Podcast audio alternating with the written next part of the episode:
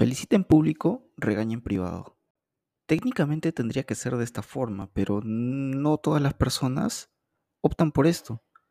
Por el contrario, lo entienden completamente al revés. Y esto muchas veces puede mermar en la salud mental de sus colaboradores. ¿Quieres saber de qué hablo? Acompáñame, esto es Aprendiendo de mis errores.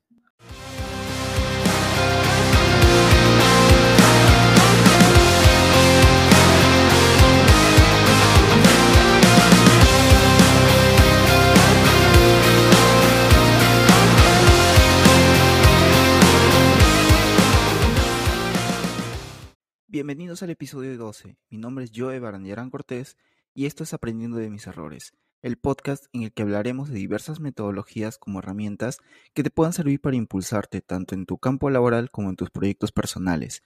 Asimismo, hablaremos de todos aquellos errores que he cometido durante toda mi vida laboral para que de alguna forma también tú puedas aprender de ellos y evitarlos. Bueno, estoy de vuelta después de unas dos semanas de prácticamente haber gozado unas pequeñas vacaciones de todo esto, lo que significa el proyecto, pero eh, en sí quise tomarme este tiempo para poder estar con, con mi novia, pasar fiestas de fin de año tranquilo y bueno, ya estamos de, vuelta y ahora sí no, no, no pienso para para nada. Poder cerciorar de que en realidad no tenía las fundas ahí o que se hubiesen caído. Un error lo puede cometer cualquiera. si se ha caído, genial, no hay problema. Lo, lo, paso y ya. Pero a ese extremo, o sea, sí, está un poco incómodo y todo, pero, pero ya, o sea, lo, termino entendiendo. Eh, me voy donde el, el que era el, parecía el dueño o el supervisor, no sé, pero es un señor que atiende la caja. Voy con él y le comento mi caso, ¿no? Eh, ¿sabe qué, señor? Este, el día de ayer venido a comprar, no sé si se acuerda. Sí, sí me acuerdo, también. Sí me acuerdo de usted. Eh, he venido a comprar y no tengo mis fundas. O sea, compré un paquete de fundas y un montón de cosas más. Y no tengo las fundas en, casa. No he abierto el paquete, para, el paquete para nada. Me dice, no se preocupe, acá tenemos cámaras, vamos a vigilar. Eh, vamos a revisar las cámaras que no, no se hubiese escapado, que no se hubiese caído. Ok, perfecto. Y cuando veo dentro del esto, dentro del, cuando me muestra lo de las cámaras, no se veía justamente la parte en la cual me están envolviendo todas, los, todas las cosas, ¿no? Me están poniendo todas las cosas dentro de la bolsa. De hecho, ya estaba listo para, para, para hacer un, pequeño problema ahí porque no, no están nada baratas las fundas, de hecho. Y el, el señor agarra y le llama a las chicas que, que estaban atendiendo ahí. Y le dice, eh, yo ayer les dije, yo ayer les dije de que estuvieran acá, de que atendieran, de que pusieran todas las cosas, y ahora el señor está viniendo a, a presentar un reclamo de que no tiene las fundas dentro de esto. Pero les dijo de una manera horrible. Al hijo, mira, ¿sabe qué, señorita? ¿Cómo, cómo, este, cómo ustedes van a, no van a asegurarse de que las cosas estén dentro de las bolsas? Encima, esto es lo que genera. Discúlpeme, señor, me dijo. Discúlpeme, señor, por, el, por la molestia, pero ahorita mismo se me ponen a buscar ahí. O sea, fue de una manera un poco déspota, pero incómodo para ellas y para mí. O sea, yo no tenía nada que ver, simplemente fui a ver un, un, una especie de reclamo y me terminé ganando la regañiza de su vida delante mío, cosa que está muy mal a mi parecer, a mi punto de vista, es muy malo de que tú les llames la atención a tus colaboradores delante de incluso de un cliente, porque el cliente va a notar eso, no, no es algo que se pueda pasar desapercibido tampoco. El punto es que una de las colaboradoras dice, eh, el día de ayer estaba, estaba este, ordenando unas cosas por acá y encontré unas fundas. Yo pensé que no las habían llegado a comprar y yo agarré y las guardé ahí, en, su sitio. Y de hecho eran las fundas que había comprado, que ya había pagado. Me dice, me entregan el paquete, ok señor, muchas gracias, todo, y me retiro. Pero me fui con ese sabor amargo de, de haber presenciado una escena de, de, este, de este calibre. Ahora, ¿a qué voy con esto? Hay muchas es una, es una política general, de hecho es un conocimiento general de todas aquellas personas que manejan personal, la redundancia, de todas aquellas personas que manejan un grupo de personas. Y es que cuando tengas que llamar la atención, no lo hagas. En primer lugar, me hubiese disculpado con el cliente, hubiese hecho lo posible por averiguar qué, qué era lo que le lo, lo, que le fastidiaba y tratar de aliviar esa frustración. Porque yo, como les dije, yo vine, yo fui con, con, con intenciones de buscarme problemas porque una ya me sentía fastidiado por todo. Y encima que salgan con esas cosas cuando yo había terminado pagando algo que ni siquiera llegó a, mi, a mis manos. Y sí, molesta. Pero a final de cuentas, me hubiese disculpado ya con el cliente y después de que el cliente se hubiese ido, las hubiese llamado en un lugar más, más, más privado. Si es que no tienes un lugar un poco más privado, las llevas a una esquina y tampoco alzas la voz. Tampoco alzaría la voz. no, hubiese alzado la voz, es que el, el lugar es pequeño y hay, hay, oídos que te están escuchando. Simplemente, ¿saben qué, señorita? ¿Qué ha pasado? Quiero que me expliquen qué cosa lo, lo, manejaría de esa manera. Primero le, les preguntaría, trataría de indagar eso, ¿no? ¿Por qué es que ha pasado esto? ¿No? Me dicen, ah, es que no sé, pudo pasarme y todo esto. Si es la primera vez, ya simplemente déjalo como una advertencia.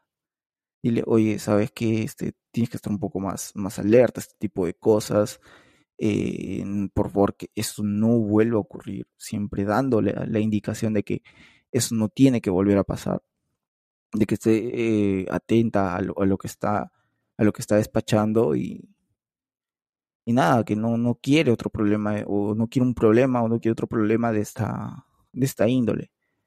Porque sí, o sea, él, se notaba que era probablemente incluso su primer trabajo, estoy ya este, especulando, pero si era su primer trabajo y que se vive una experiencia así de su primer trabajo, imagínense cómo la va a recibir él o cómo va a afectar eso a su seguridad como colaboradora cuando tenga otra, otra este, tenga otro trabajo.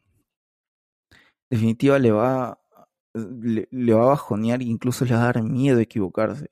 Y te lo digo porque Sí, o sea, había veces en las cuales yo me he equivocado dentro del, del, del, mundo corporativo. Me he equivocado y a veces me lo, me lo han pasado, lo, lo he manejado bien. No he vuelto a cometer el mismo error. Pero ha habido veces en las cuales hasta me da miedo. Hasta ahora. Créame, hasta ahora.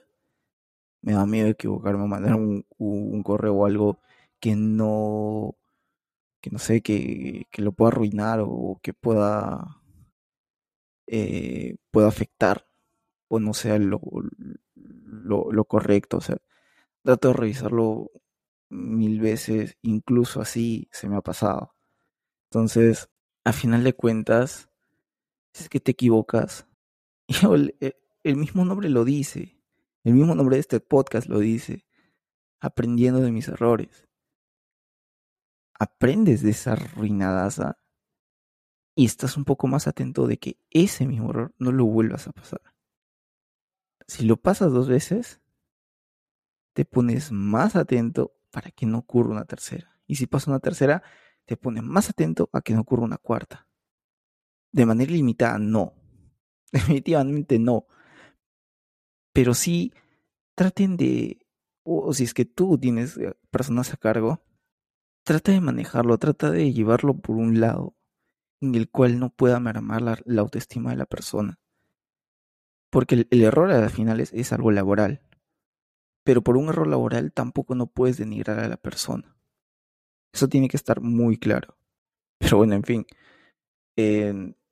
quiero cerrar este episodio por pues, simplemente desearles felices fiestas atrasadas porque ya pasó aproximadamente unas dos semanas desde Navidad y una semana desde Año Nuevo y nada, sí, sí que he estado desaparecido, pero ha sido por, por un buen motivo, o sea, he estado recargando energías, he estado eh, tratando de pasar mucho más tiempo con, con mi novia que no, por, por, temas laborales también estaba, un, yo estaba un poco cabezón por ese lado, pero eh, estoy tratando de pasar, de disfrutar fuera de, todo lo que tenga que ver con, con trabajo, de pasar tiempo con, con, con mis seres queridos y todo eso. O sea, darme un tiempo un poco más para mí. Y en definitiva, esto es un tiempo para mí. O sea, hacer este podcast es un tiempo para mí.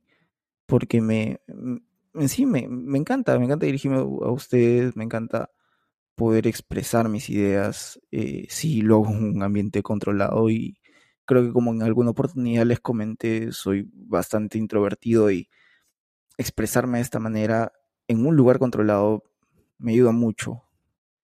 Es más, como les dije, al principio utilizaba guiones para poder hacer esto. Entonces, eh, no, no, no tenía esta soltura que quizás ahora mm, la medio tengo. Tampoco no, es que me esté lanzando de que, de que sí, o sea, lo manejo muy bien y nada por el estilo.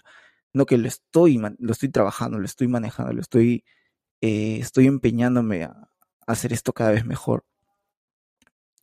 Y sí, me siento, me siento muy bien, me siento muy bien haciendo esto. Es incluso un poco terapéutico, es un poco...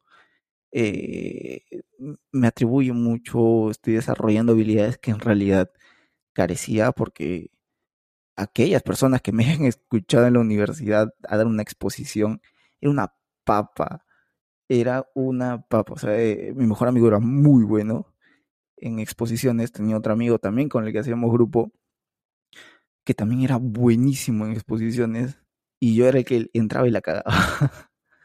yo era el que entraba y, perdón, empezaba a temblar como, como si como si me fueran a matar.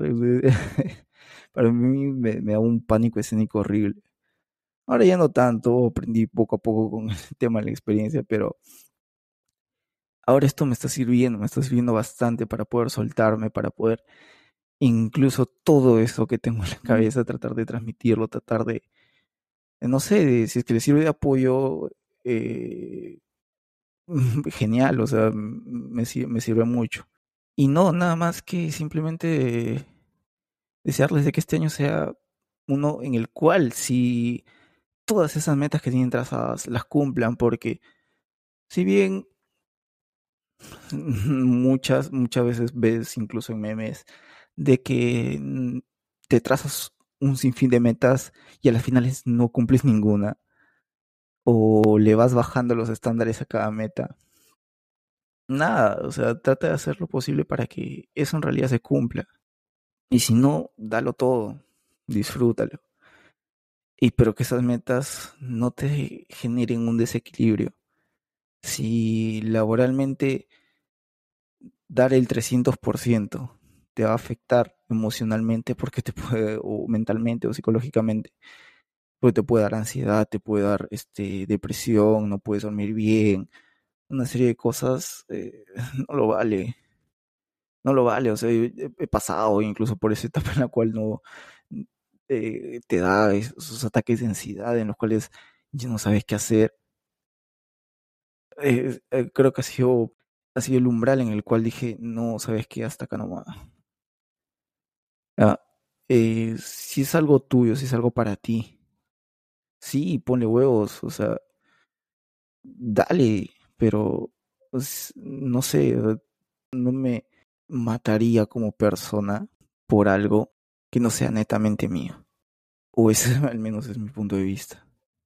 Pero bueno, creo que ya me desvío mucho el tema y desearles un, buen inicio de año. Y si tienes metas de verdad de corazón, te, deseo de que las cumplas. Y tienes proyectos, enrúmbalos. Y nada, con fuerza. Bueno, eso es todo por este episodio y si te gustó, descárgalo y compártelo con aquellas personas que sientas que les pueda ser útil esta información.